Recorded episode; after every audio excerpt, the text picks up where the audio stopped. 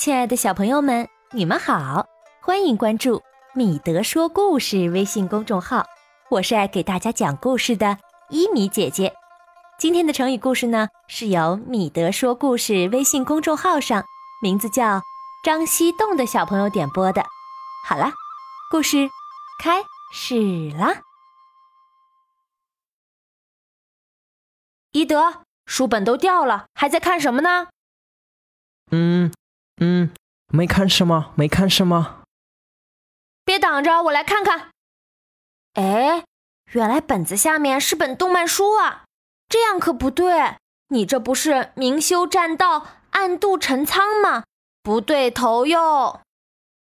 哈哈，不懂不懂。好吧，今天我就好好来给你讲讲这个成语故事。来，坐过来听。刘邦和项羽的故事，我们以前都讲过很多个了。今天呢，咱们来讲讲他们之间的另外一件事儿。秦朝末年，天下大乱，各路英豪纷纷起来反抗秦王朝，其中势力最大的就是项羽了。在攻打秦朝最后的据点时，项羽召集所有的诸侯，说：“各位。”秦朝的老巢咸阳就在前面了，咱们分头进攻。我们约定，谁先攻入咸阳，就封谁为关中王。大家一听都很兴奋，都想当这个关中王，因为关中啊就是秦朝的老巢。由于秦朝几百年的大力经营，关中不但物产丰富，而且军事工程呢也有很强固的基础，是个好地方。对了。好地方用英文怎么说的呢？Good place. Good place. Good place. 嗯，进攻开始了。万万没想到，实力一般的刘邦最先攻入了咸阳，出乎项羽的意料。项羽呢，反悔了，不但没有封刘邦当关中王，而且还把刘邦赶到汉中，把四川一部分分给他。封他为汉王。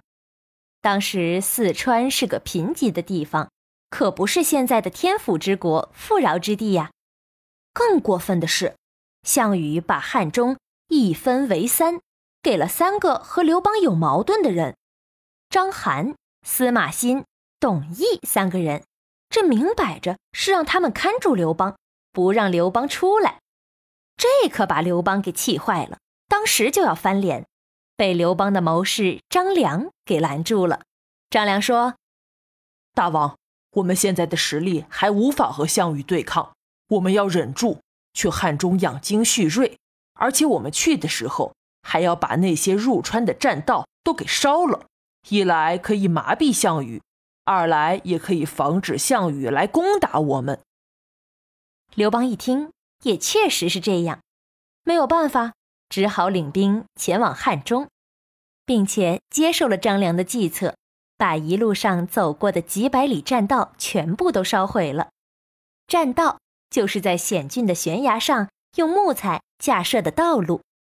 对了，道路用英文怎么说的呀？Road，road，road。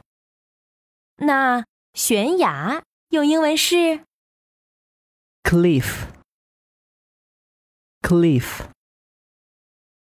cliff 嗯，当时入川是要过群山峻岭的，沿途都是悬崖峭壁，只有栈道凌空高架，以过行人，别无他途。烧栈道的事情呢，传到项羽的耳朵里，项羽哈哈大笑，从此以为后顾无忧了。刘邦呢，入了汉中。积极的生产、种植粮食、选拔人才、训练部队。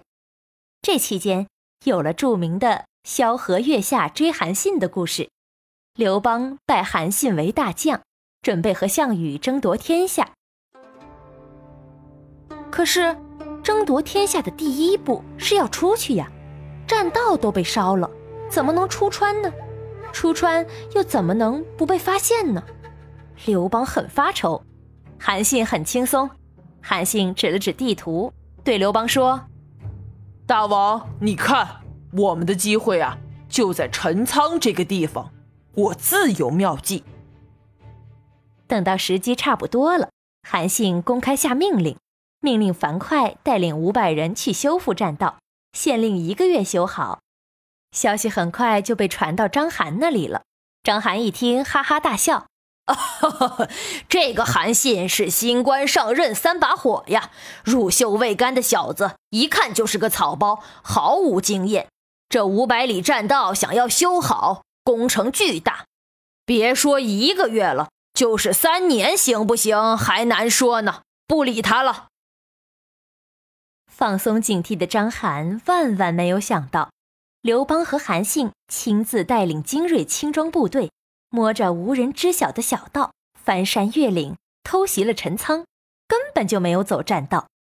章邯接到紧急报告，说刘邦的大军已经攻入关中，陈仓被战，守将被杀。章邯起初不信，以为是谣言，等到证实是真的时候，慌忙的领兵抵抗，已经来不及了。章邯被逼得自杀，驻守关中东部的司马欣，北部的董翳。也相继投降，关中地区一下子被刘邦全部占领了。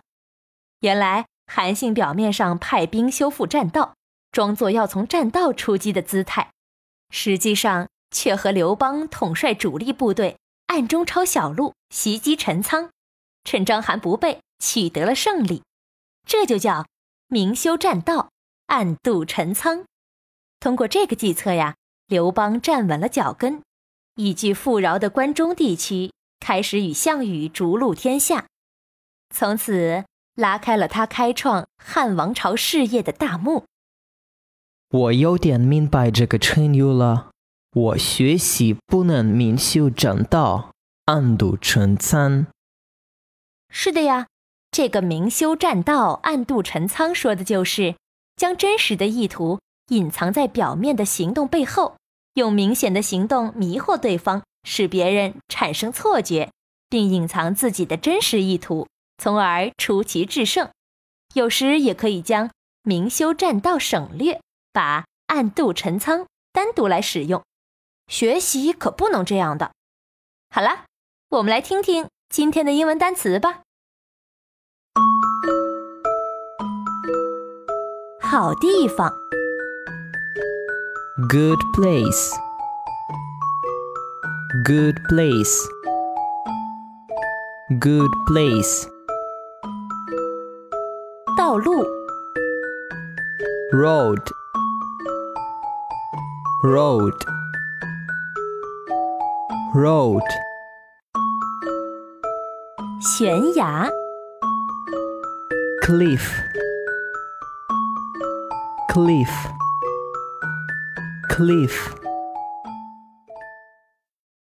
小朋友们，明修栈道，暗度陈仓，还是三十六计里面的一个计策呢。